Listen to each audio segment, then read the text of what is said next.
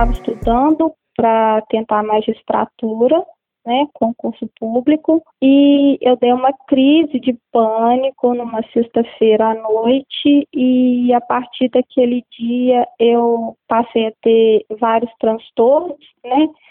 Passei a ter anorexia, é, crise de pânico, depressão, tudo ao mesmo tempo. Eu virei assim uma criança e eu queria acabar com a minha vida para acabar com aquele sofrimento, né? Porque eu achava que a única solução era acabar com a minha vida, porque eu não tinha mais paz, eu não dormia, eu não vivia, eu só sentia sensações horríveis.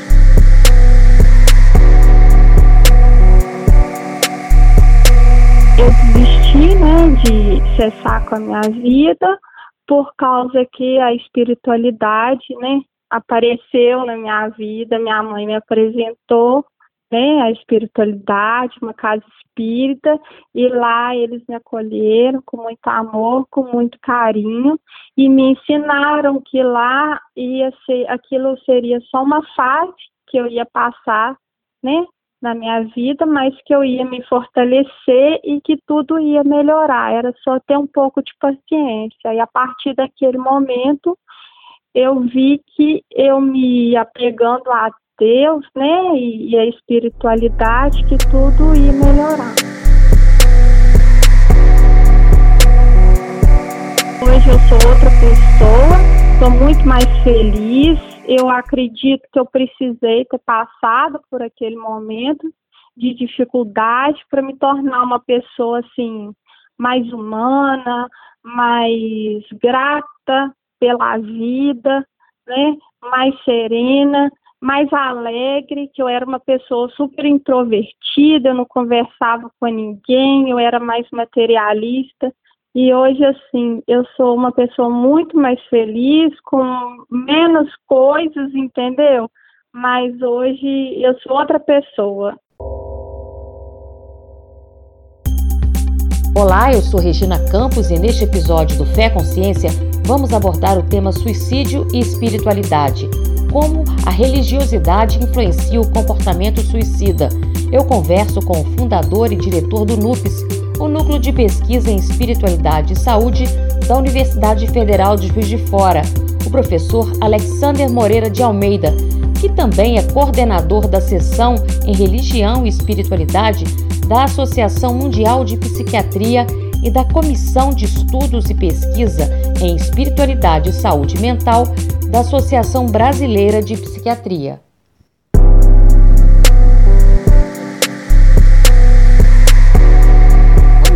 Que o paciente, que a pessoa que está com uma depressão ou com algum distúrbio mental, chega ao suicídio? Então, o suicídio, né, quer dizer, essa tentativa deliberada de, né, de, de encerrar a própria vida, é, é, é, um problema, nós sabemos hoje em dia, né? É um problema que sempre existiu, na realidade está sendo mais discutido atualmente.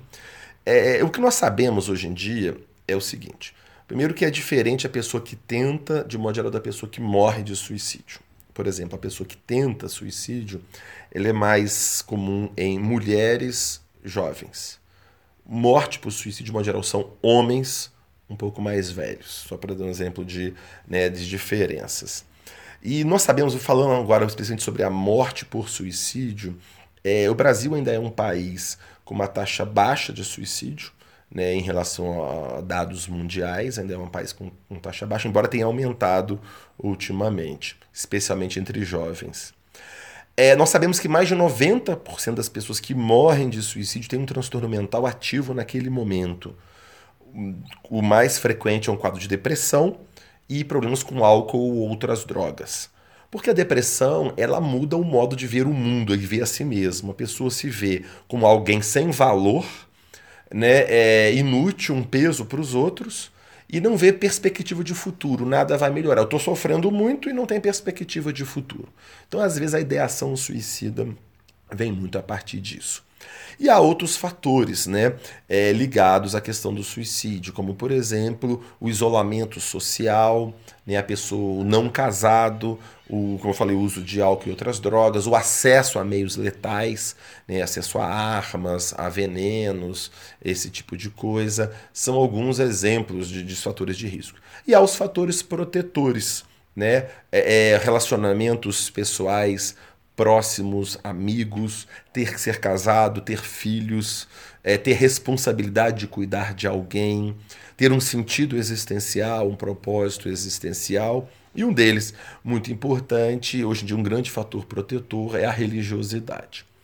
E a gente e a estudo da religiosidade e suicídio tem muitos anos. Um, o caso clássico, Emile Durkheim, um dos fundadores da sociologia, ele é, tem um livro chamado O Suicídio, publicado há mais de 100 anos atrás, em que ele comparava na Europa os países risco de suicídio, e ele percebia que os grupos, os países com maior vínculo religioso, especialmente católico, tinham menores taxas de suicídio. Ele associava que a religiosidade gerava um maior vínculo social, apoio social. E há vários estudos nesse sentido. O maior estudo já feito no mundo sobre suicídio e religiosidade foi coordenado pelo professor Tyler Van der Wielen, professor titular de epidemiologia de Harvard.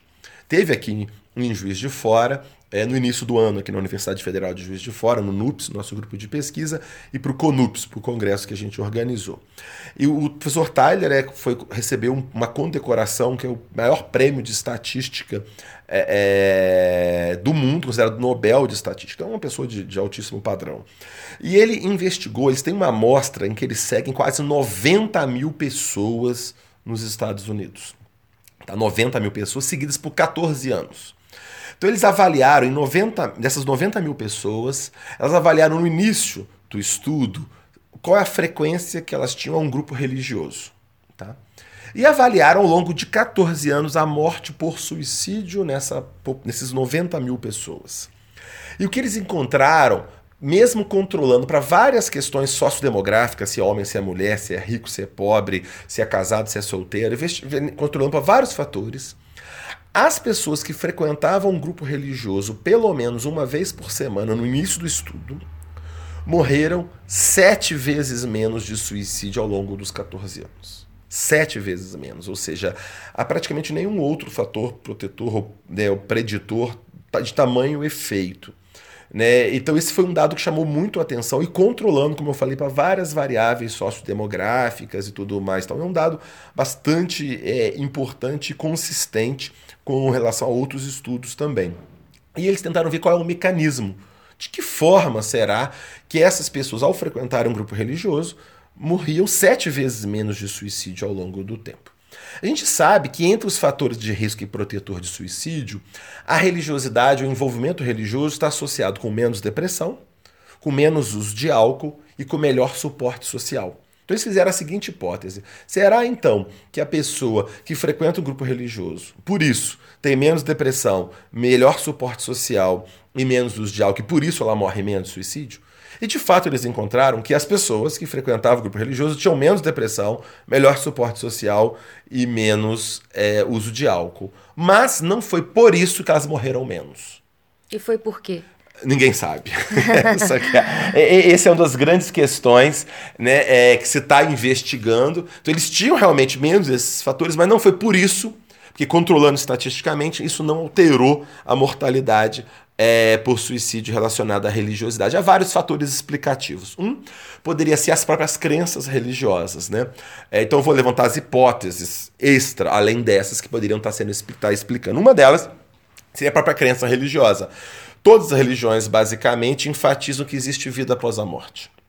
Ou seja, porque muitas vezes o, o suicídio é uma ideia de acabar com o sofrimento e sair da vida. Vou desligar a chave geral, né? Eu vou sumir. Vai acabar todo. Vai acabar. Desligou a chave geral, acabou. Todas as religiões enfatizam que não existe desligar a chave geral, existe uma vida após a morte, né? As religiões de modo geral enfatizam isso. Então, é esse ensinamento talvez poderia ser E eu vejo pacientes dizendo isso, né? Se eu não fosse a minha religião, eu teria morrido. Que ele Por... sabe que ele vai se matar só o corpo, não ele, vai continuar é, vivendo. O, o, paciente diz, eu sei que eu continuo e continuo numa situação difícil, que também todas as religiões enfatizam que não só a vida continua, como o suicídio não vai aliviar o sofrimento, traz consequências adversas para a pessoa também, não só para né, os familiares que ficam, que é uma fonte de sofrimento muito grande, mas para a própria pessoa. Então, uma seria a, a visão de mundo da morte e da vida que a religião traz. Né? Esse pode ser um fator, né? a visão de que a vida continua e continuaria de modo difícil devido a um suicídio. Essa é a primeira questão.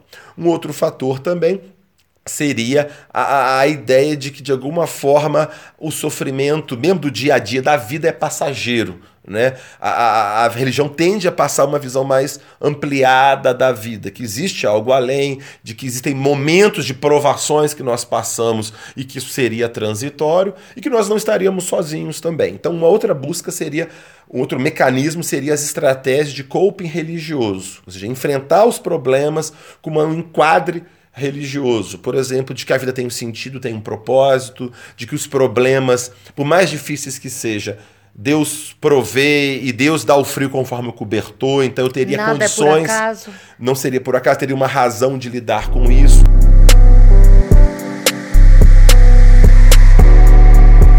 Todas as tradições religiosas e espirituais têm exemplos né, de pessoas que passaram por, por grandes dificuldades de, de, e superaram né, é, é, o, o, o, os seus problemas. Né? Desde Davi enfrentando Golias né, como um exemplo, o, o, exemplo que é muito usado né, no Brasil, no contexto de devoção de Maria, né, de Maria é, lidando com o sofrimento do, é, do seu filho Jesus, ou mesmo quando foi feito o anúncio para ela né, do, da, da vinda de Jesus, né, em, quando ela se entrega, né, é, que seja feito em mim segundo a sua vontade, ou seja, são uma série de passagens que são muitas vezes usados como modelos, né, como estratégias de enfrentamento de modelos modelos é, é, é, é, pelos fiéis é, para lidar com essas situações. Então, são vários possíveis mecanismos que estão sendo investigados ainda.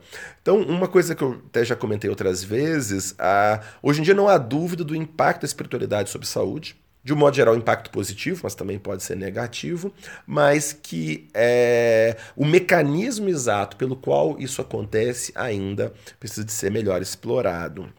Tá? Agora, o senhor disse lá no início que as mulheres, o número de tentativas é maior entre as mulheres e de suicídio mesmo entre os homens. Por que essa diferença? Então, é, essa é uma, é uma questão também que não se tem muita certeza, mas uma, os homens tendem é, é, a, a, quando agem no suicídio, agem de modo mais violento, né, fazem tentativas modos mais, com meios mais violentos, de modo mais nesse sentido. E, e, e as mulheres, às vezes, tentam mais e às vezes a tentativa de suicídio não necessariamente a pessoa quer exatamente morrer. Muitas tentativas de suicídio, eu costumo dizer, é um pedido inadequado de socorro. A pessoa está passando uma situação difícil, não sabe muito como lidar, e um pedido inadequado de socorro muitas vezes vem pela tentativa de suicídio. Às vezes a meta não é a gente morrer, mas é dizer do seu próprio sofrimento e tentar, de alguma forma inadequada, no caso, pedir socorro.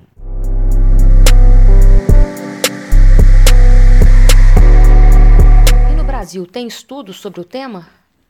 Sim, um recente feito pelo André Caribé, psiquiatra da Bahia, né, em que ele investigou o comportamento de tentativa de suicídio no pronto-socorro, lá em Salvador. E ele comparou pessoas que procuraram pronto-socorro que tinham suicídio, tentativa de suicídio, com outros problemas e tudo mais. E num estudo bem interessante, ele mostrou, por exemplo, que aqueles indivíduos que tinham um maior nível de envolvimento religioso, tanto de frequência a atividades religiosas ou religiosidade intrínseca, que é a, sensação, a visão de que é, a religião é algo fundamental na minha existência e procuro vivenciar a minha religião no meu dia a dia, essas pessoas tinham metade da chance de tentarem suicídio em comparação com aqueles que é, não têm suicídio. Um outro dado bem interessante também sobre saúde como um todo, promoção de saúde, esse mesmo pesquisador de Harvard que eu comentei anteriormente, o professor Tyler Vanderwill, acabou de publicar agora esse ano, 2019, é, um estudo é, avaliando adolescentes. Tá? Ele pegou mais ou menos 6 a 7 mil adolescentes com mais ou menos 15 anos de idade. e seguiu esse pessoal por em torno de 10 anos para frente. Ou seja, pegou um adolescente e seguiu até adulto jovem, tá certo? E ele foi tentar investigar também o impacto do envolvimento religioso destes adolescentes na vida deles quando eles eram adultos jovens. Tá? E ele investigou, no caso aqui, também a frequência a grupos religiosos. Então ele comparou os adolescentes de 15 anos de idade que frequentavam toda semana um grupo religioso com aqueles adolescentes que não frequentavam toda semana um grupo religioso. Na realidade, que nunca frequentavam um grupo religioso. E ele percebeu que ao longo destes 10 anos de segmento, houve uma grande diferença em uma série de fatores nestes jovens, adultos jovens, já 10 anos depois. Em resumo, aqueles adolescentes que frequentavam pelo menos uma vez por semana um grupo religioso, em relação aos que não frequentavam, quando chegavam adultos jovens com 20 e tantos anos de idade, os que frequentavam tinham maior satisfação com a vida, maior sentimento de alegria e de felicidade, maior frequência de envolvimento em trabalho voluntário, senso de missão na vida menos sintomas depressivos, menos uso de cigarro, maconha, menos é, doença sexualmente transmissível e menos uso de drogas e outras drogas ilícitas como um todo. Ou seja, parece que de alguma forma aquele envolvimento religioso ele é, se relacionou com uma rede de fatores protetores, tendo um impacto em múltiplos desfechos na vida adulta jovem. Então, ou seja, de um modo geral, o que os estudos estão demonstrando é de que o, o envolvimento religioso é um dos fatores protetores mais significativos em relação ao risco de suicídio é, ao longo da vida. O que não significa, obviamente, que a pessoa religiosa não tem risco de suicídio. Claro que isso existe, mas o risco é menor. A mensagem que fica né, para as pessoas que estão tendo pensamento suicida, isso é um dado muito importante. Saber que é frequente, em frente a situações difíceis, especialmente na pessoa que está passando por um quadro depressivo, virem ideias de morte de que eu queria que morresse, que Deus me levasse, ou até mesmo eu querer fazer alguma coisa, porque eu não vejo perspectiva. Né? Como eu disse, na depressão a pessoa não vê perspectiva. E vem aqui a mensagem de esperança, de que sim, é muito comum vir esse pensamento que está passando por dificuldade, mas a imensa maioria das pessoas que pensam não tentam, e a imensa das pessoas que tentam não morrem. Então, isso é bastante importante. E que a maioria das pessoas consegue encontrar modos mais saudáveis de lidar com o problema. Né? E consegue encontrar modos ao buscar tratamento psiquiátrico para o seu problema, apoio psicológico, buscarem o apoio dos seus amigos, o apoio religioso e espiritual, ou seja, há caminhos à esperança. E é muito gratificante a gente ver, enquanto profissional da área de saúde mental, né, aquele paciente que via completamente desesperançado, não via nenhuma perspectiva com um tratamento adequado, com a busca de um, né, de um apoio mais global, como nós já comentamos, a pessoa superar isso e quando ela olha para trás, ela não acredita como ela conseguiu pensar verdadeiramente em suicídio. Como ela estava com a mente completamente turva, de não ver perspectivas, de não enxergar nenhum caminho, nenhuma perspectiva, gerando desespero, gerando a ideação suicida. Então, essa é a mensagem de esperança. Por mais que você não veja perspectiva, que não veja caminho, tenha certeza, com o tratamento correto, com a busca de ajuda, sentido abrangente, depois da tempestade tem a bonança, a aurora surge. E é muito gratificante ver. Talvez uma das coisas mais gratificantes né, da nossa prática profissional é justamente ver isso. Né? As pessoas que sentiam sem nenhuma perspectiva perceber depois que às vezes saíram até melhores do que entraram. Chama crescimento pós-traumático. Né? Após uma grande trauma, a pessoa pode ela pode ficar pior, muito pior, e, e, aí até morrer, por exemplo. Ela pode ficar pior e depois voltar ao nível que ela era, chama resiliência. Ou ela pode ficar mal e depois voltar melhor do que ela entrou, chama crescimento pós-traumático. A pessoa cresceu, amadureceu em relação a isso e conseguiu construir uma vida muito melhor ainda depois. Agora, só para encerrar, as pessoas que estão nos ouvindo, que tem alguém na família ou no grupo de amigos que percebe essa tendência, como a pessoa pode ajudar essa pessoa que está com esse pensamento suicida? Ou perceber que ela pode vir a cometer esse ato?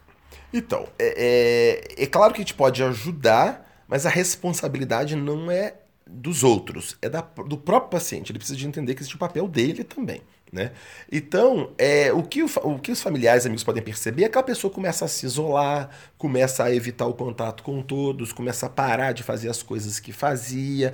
E aí sim, a gente pode buscar, conversar com essa pessoa, se colocar à disponibilidade, dizer que é normal que ela possa ter um quadro depressivo ou algo do tipo, e que isso não é problema nenhum, no sentido de, de ser uma vergonha, que isso pode buscar ajuda, que há possibilidade de tratamento, indicar o tratamento, ou dependendo da intimidade oportunidade, até marcar um, um, um profissional e chamar a pessoa para esse tratamento, levá-la né, para algumas atividades sociais ou religiosas, espirituais que possam ser significativas para ela. Né? É, eu acho que são os caminhos mais úteis. Agora, tem que lembrar que isso depende também do paciente fazer a sua busca. Agora, claro, se é um caso muito grave, um risco intenso de suicídio, os familiares podem até buscar uma internação involuntária do paciente, porque ele está tão né, é alterado que ele não consegue ver o que está acontecendo e ele precisa, às vezes, de ser internado involuntariamente para o tratamento. Para proteger. Para protegê-lo de si mesmo. Depois ele se recupera